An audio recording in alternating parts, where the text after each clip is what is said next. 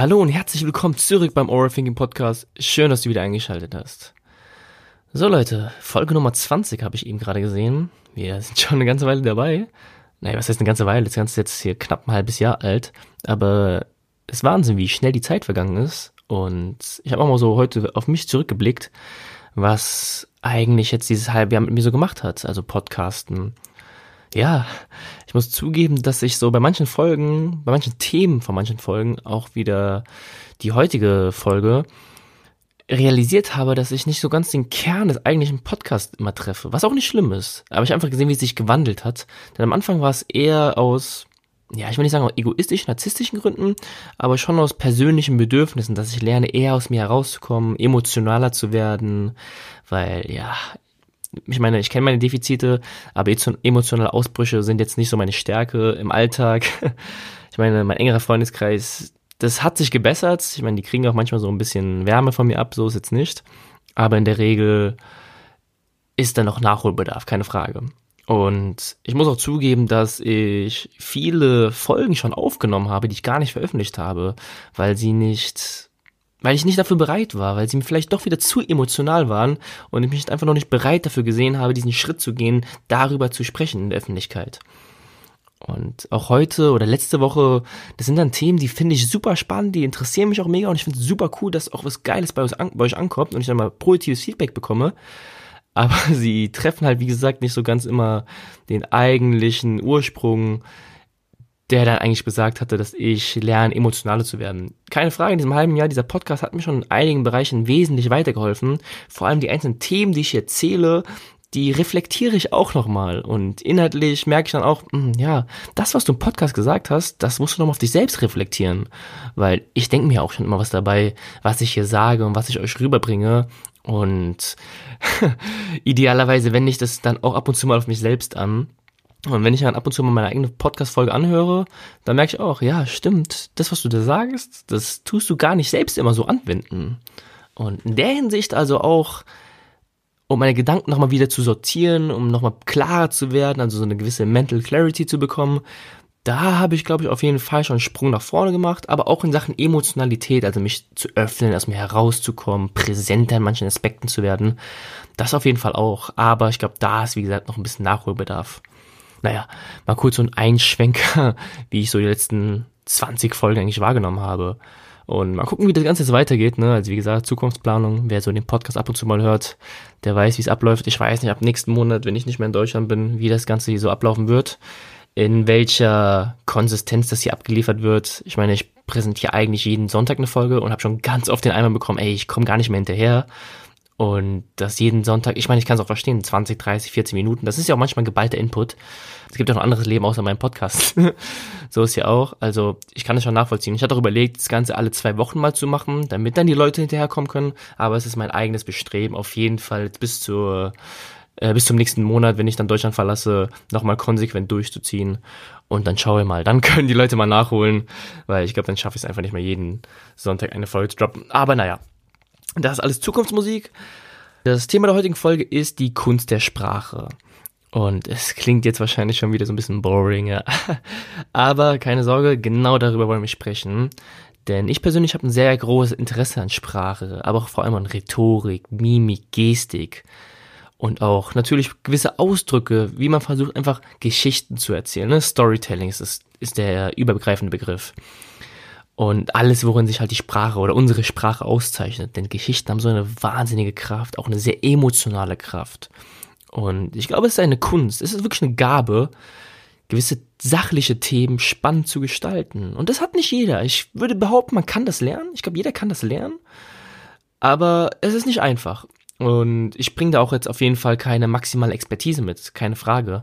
Aber ich glaube, dass ich mich schon, ja, in gewisser Weise dafür interessiere und dementsprechend auch, glaube ich, einen, ja, gewissen Feinschliff da schon mit reinbringe. Also, ohne jetzt arrogant zu wirken, ich glaube, und es kommt ja auch von euch immer zurück, dass das, was ich hier sage, schon irgendwie solide klingt, halbwegs, ne? Aber wir wollen mal ein bisschen darauf eingehen, denn ich kann verstehen, ich meine, deutsche Sprache, oh, deutsche Sprache ist ja auch immer so ein Ding.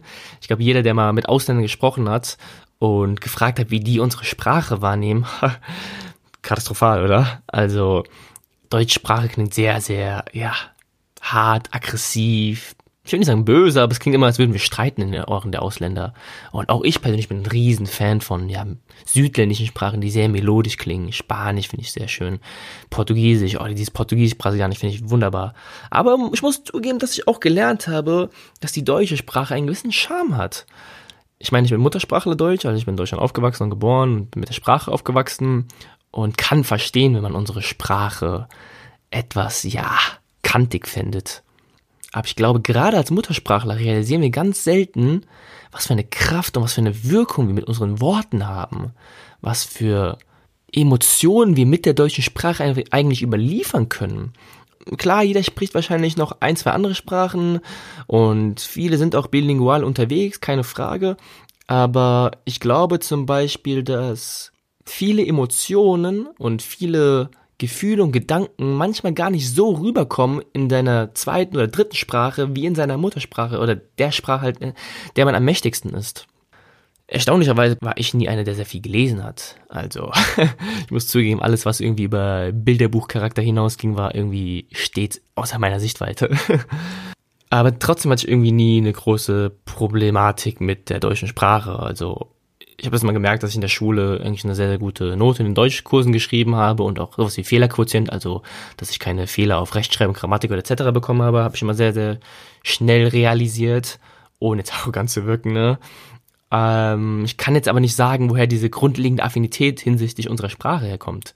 Aber irgendwie war sie schon immer da. Also, obwohl ich nicht viel gelesen habe. Aber ich bin einfach ein Typ, der auf jeden Fall zu schätzen weiß, wenn jemand eine gewisse Rhetorik an den Tag legt, wenn jemand eine gewisse Fähigkeit an den Tag legt, Geschichten zu erzählen und Geschichten auch gut zu erzählen.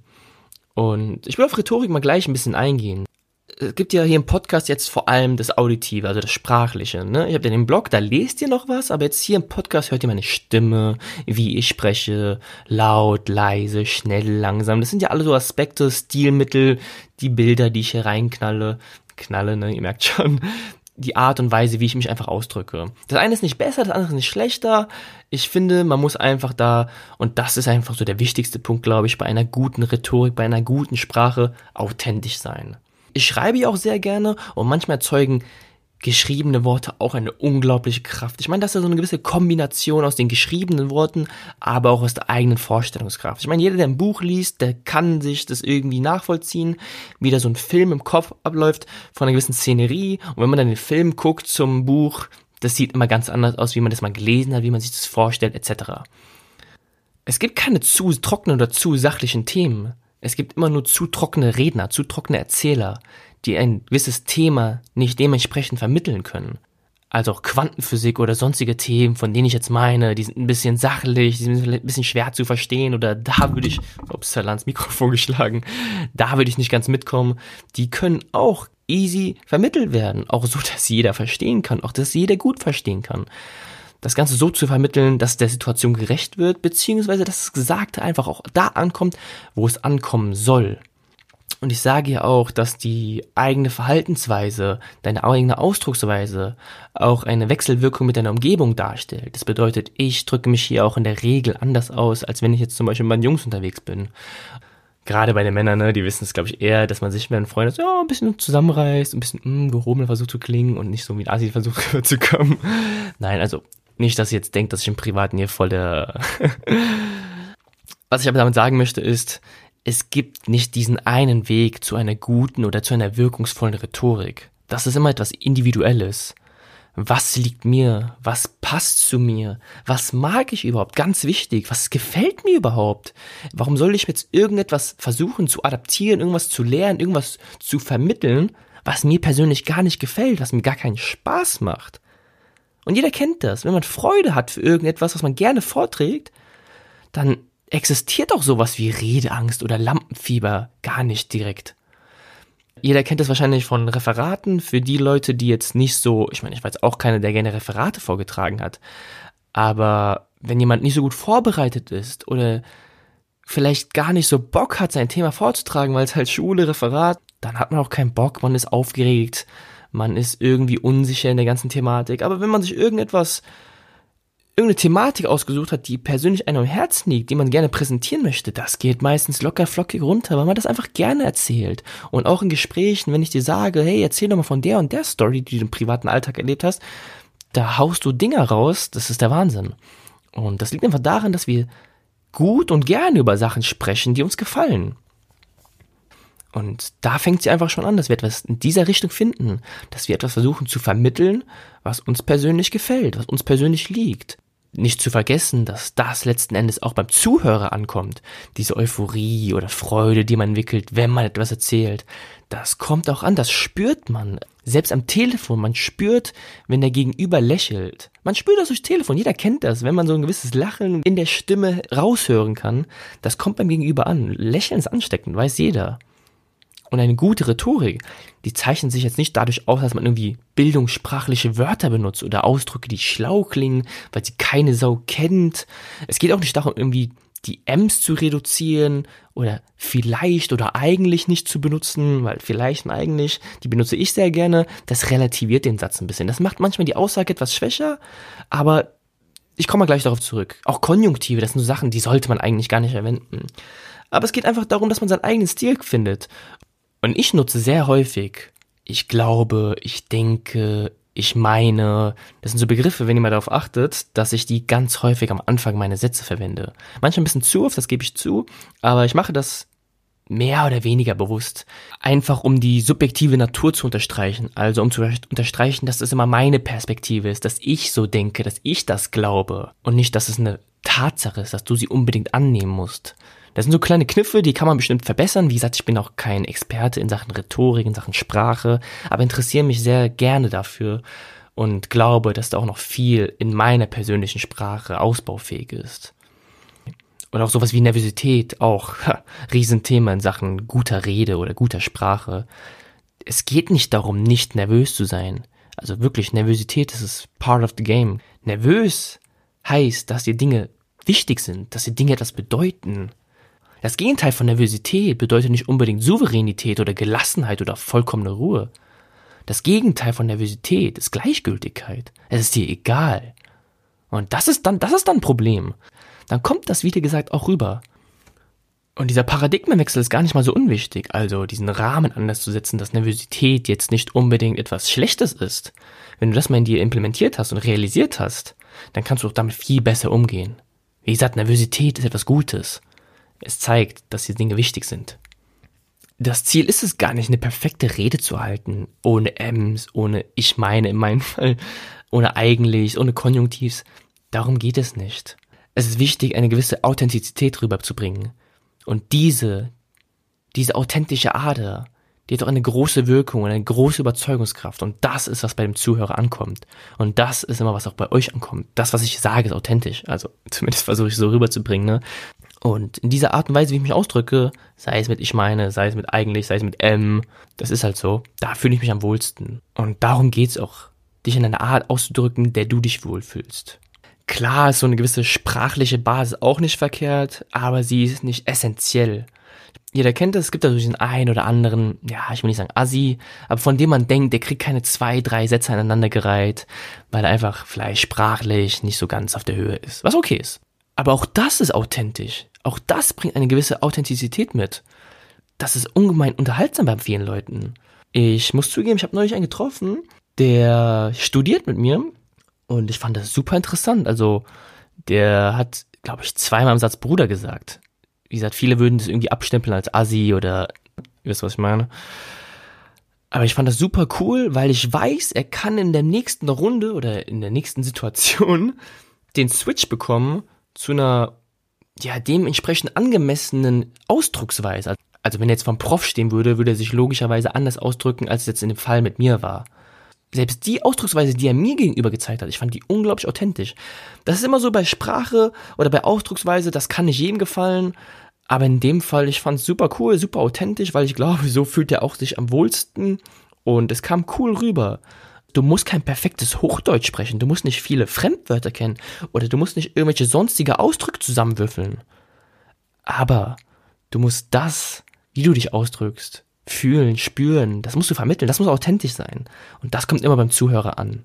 Und ich glaube, diese Unsicherheit, wenn man versucht, sich zu verstellen, das färbt so unglaublich ab und das macht viele Sachen einfach unattraktiv. Da will man nicht gerne zuhören. Eine gute Rede ist nicht unbedingt lustig oder humorvoll oder witzig, aber eine gute Rede ist unterhaltsam. Jeder kennt das, ne? Wenn Leute versuchen witzig zu sein, die überhaupt gar nicht witzig sind. Das ist einfach nur verkrampft, unauthentisch und jeder denkt, oh Gott, bitte lass es. Humor ist auch was sehr zweischneidiges, also ähnlich wie mit der Ausdrucksweise, wie ich es gerade bei dem Kollegen gesagt habe, ist es auch mit Humor. Das ist meistens immer so, da gibt es immer zwei Lager. Die einen finden das super cool und super lustig und spannend. Die anderen sagen, puh, geht gar nicht. Gerade kla klassisches Beispiel schwarzer Humor, ne? Vielen Leuten gefällt diese gewisse Schiene. Ganz vielen Leuten gefällt sie ja auch nicht. Das muss man halt so in Kauf nehmen, wenn man versucht, humorvoll zu sein. In der Regel gewinnst du dann viele Leute, aber ein paar Tode müssen gestorben werden. Ähnliches auch mit Ironie oder ähnlichen Dingen. Man braucht einfach so ein gewisses rhetorisches Feingefühl oder so eine gewisse subtile Ader, glaube ich, um solche Dinge wie Humor, Ironie dementsprechend rüberzubringen. Das hat auch irgendwas Neuronales, also irgendwas im Gehirn spielt das sich so ein bisschen wieder. Bestes Beispiel ist dabei WhatsApp, also wenn wir jetzt mal auf Sprache reduzieren. Ich meine, es ist nur rumgechatte, aber verinnerlicht das ganz gut. Bei mir ist es extrem, ah, was heißt extrem, aber ich persönlich schreibe recht ordentlich in WhatsApp, also Groß-, Kleinschreibung, Punkt, Kommasetzung, ja, muss man nicht machen, ist nur rumgechattet, keine Frage. Und finde es äußerst attraktiv, wenn jemand genauso schreibt, aber ich erwarte es in der Regel nicht. Aber manchmal, da gibt's so ein, zwei Kandidaten, ne? Also ich glaube, du weißt, wen ich dich meine. Also wenn du das gerade hörst, da könnte ich manchmal mit, mm, mm, also wirklich, du schreibst zwei Sätze, noch nicht mal zwei, ein Satz, oder sind in fünf Wörtern sechs Fehler. Bro, dann nimm dir doch drei Sekunden länger für diese Nachricht, aber bitte so, dass es auch ankommt, dass ich auch lesen kann, dass ich nur einmal lesen muss. ja, also wie gesagt, man muss nicht so schreiben, aber ich finde es attraktiv. Und das meine ich, sind so irgendwas Spiegelneuronen, die sich da oben irgendwie abspielen, dass wir Verhaltensmuster, die unserer ähnlich sind, einfach anziehender finden, als wenn es nicht so ist. Sprache ist was Faszinierendes, aber Sprache ist auch eine Waffe, die, wenn wir sie nicht richtig einsetzen, auch andere verletzen kann. Und ich habe da mehr als nur eine Situation im Kopf. Ich bin nämlich so ein klassischer ins Fettnäpfchen-Treter. Das liegt nicht unbedingt an der Sprache oder an mangelnden sprachlichen Fähigkeiten, sondern weil vielleicht die Zunge etwas schneller war als der Kopf. Man sagt etwas, was man eigentlich nicht so meint, was man eigentlich nicht so denkt in der Regel. Ja, dann ist es immer nicht so geil. Und jeder kennt doch auch dieses eine Gefühl, diesen, ja, von mir sind es Flow-Zustand, du bist in deiner Zone, was auch immer. Aber wenn man nicht ganz in der Lage ist, seine Gefühle in Worte auszudrücken. Dieser unbeschreibliche Moment, es hat sich so gut angefühlt, aber wenn ich dich am nächsten Tag frage, wie war das denn eigentlich? Du kannst mir dieses Gefühl sprachlich in der Regel nicht vermitteln. Und es liegt noch nicht mal daran, dass du mangelhafte rhetorische Fähigkeiten hast, einen zu geringen Wortschatz oder seine sprachlichen Fertigkeiten nicht so gut sind, dass du das Ganze vermitteln kannst. Es liegt auch unter anderem an unserem Gehirn. Also das Interessante ist, ne, limbisches System und Neokortex. Ähm, ich bin jetzt kein Neurologe, aber das hat man so mal aufgeschnappt. Also das limbische System, das ist unter anderem unser emotionaler Teil und der drückt halt unser Triebverhalten aus, der vor allem durch unsere Umwelt bedingt ist. Und der Neokortex, also zumindest um genau gesagt der Temporallappen, der im Neokortex drin ist, der beherbergt unser sprachliches Steuerungssystem. Das bedeutet, du hast zwei verschiedene Gehirnareale, das eine für die Emotion, das andere für das Sprachliche. Und da die Brücke zu schlagen, das ist manchmal gar nicht so einfach.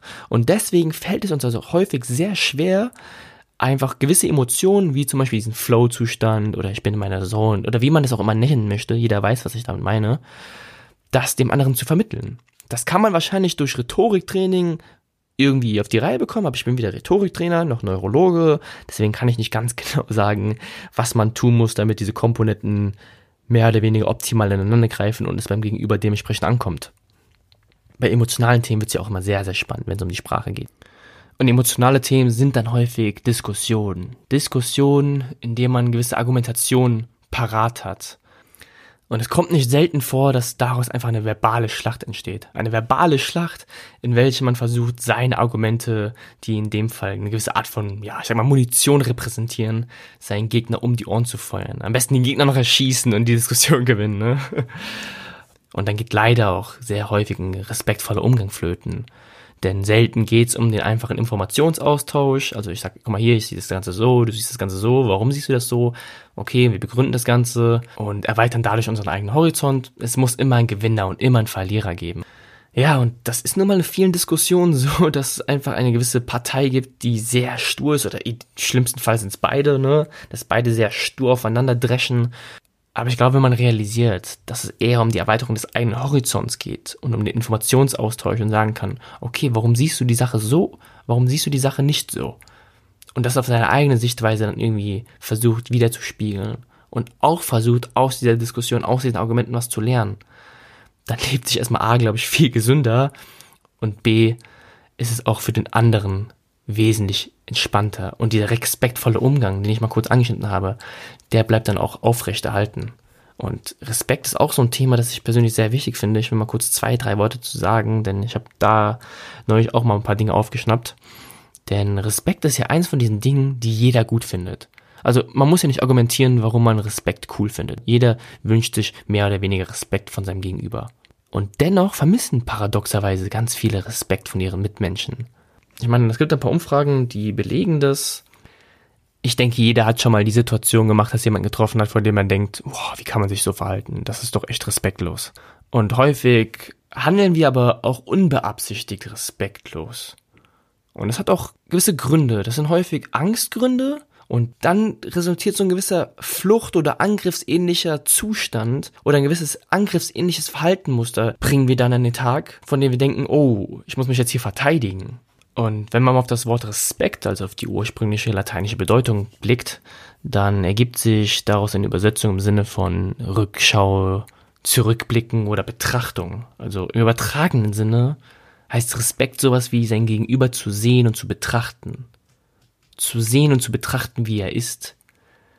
Denn in der Regel sind Menschen nicht so wie wir.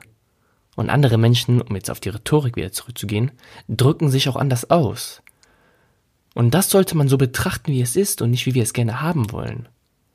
Aber wir haben ein gewisses Wertesystem, ein gewisses Weltbild, in welchem wir meinen, wir wüssten, wie sich Menschen verhalten und etikettieren das Ganze, ne? Wir sagen, das Verhalten ist gut, die Ausdrucksweise ist schön oder das ist nicht gut. Und dadurch, dass wir es so etikettieren, haben wir auch ein Wertesystem und tun auch sehr voreilig Sachen als respektlos deklarieren. Das machen wir vielleicht nicht immer ganz bewusst, aber häufig ist es so. Und ich glaube, wenn man diesen Filter mal versucht abzulegen, das gilt jetzt nicht nur für Rhetorik, sondern auch für viele Dinge im Leben. Und dann realisieren wir auch vielleicht, dass die Welt nicht unbedingt bipolar ist, also dass sie nicht nur gut und böse ist und dass nicht alles so ist, wie wir in unserem Wertesystem das Ganze implementiert haben. Denn wir scheitern nicht daran, wie Dinge sind. Wir scheitern an unseren Erwartungen. An unseren Erwartungen, die wir von Dingen oder von Menschen haben. Und wenn sie nicht unserem Wertesystem entsprechen, dass das zu einer gewissen Unzufriedenheit in uns führt. Aber nochmal zurück zur Sprache. Ich weiß auch gar nicht, ob das so ein Thema ist, das viel interessiert. Ich finde es super interessant. Ich könnte auch gefühlt zehn Stunden darüber sprechen. Aber eigentlich ist es mir auch egal, ob ich es interessant finde, ne? Nein, ist mal Spaß beiseite. Ich denke, für gute rhetorische Fähigkeiten ist es einfach wie mit vielen Dingen im Leben. Einfach machen. Also ich glaube, ganz viel ist einfach Learning by Doing. Sei es Reden im Podcast, in Gesprächen, sei es Referate oder was weiß ich. Du wirst auf jeden Fall niemals eine perfekte Rede halten. Erstmal A, es gibt keinen perfekt und B ist dieser Zustand auch gar nicht erstrebenswert. Denn du musst ja eine gewisse Scheiterbereitschaft an den Tag legen, sonst wird das einfach nichts. Du musst ja auch den einzelnen Fehlern lernen. Ich weiß auch, die ersten ein, zwei Folgen meinem Podcast, die waren auch übel. Ich habe gefühlt jeden Satz mir nochmal angehört. Ist der okay so? Passt das so von der Atemlage? Ist das nicht zu viel des Guten? Ah, super verkrampft. Das kommt vielleicht bei euch so nicht rüber, weil ich dementsprechend geschnitten habe. Aber inzwischen nehme ich die Podcast-Folgen in der Regel auch in ein, zwei Rucks auf. Also ich muss da jetzt nicht so viel schneiden. Vielleicht maximal, weil ich mal kurz eine Gedankenpause brauche, um mich kurz zu sortieren, was ich jetzt wann, wo, wie ich sagen möchte. Aber wie am Anfang, oh, da habe ich teilweise den ganzen Tag dran gesessen, weil ich versuchen wollte, das perfekt zu machen. Aber wie es halt so im Leben ist, es gibt kein Perfekt. Und wenn ich mir jetzt die Folge anhören würde, äh, naja. Aber wahrscheinlich, ich meine, jetzt bin ich in der 20. Folge, das ist noch gar nicht so lange her.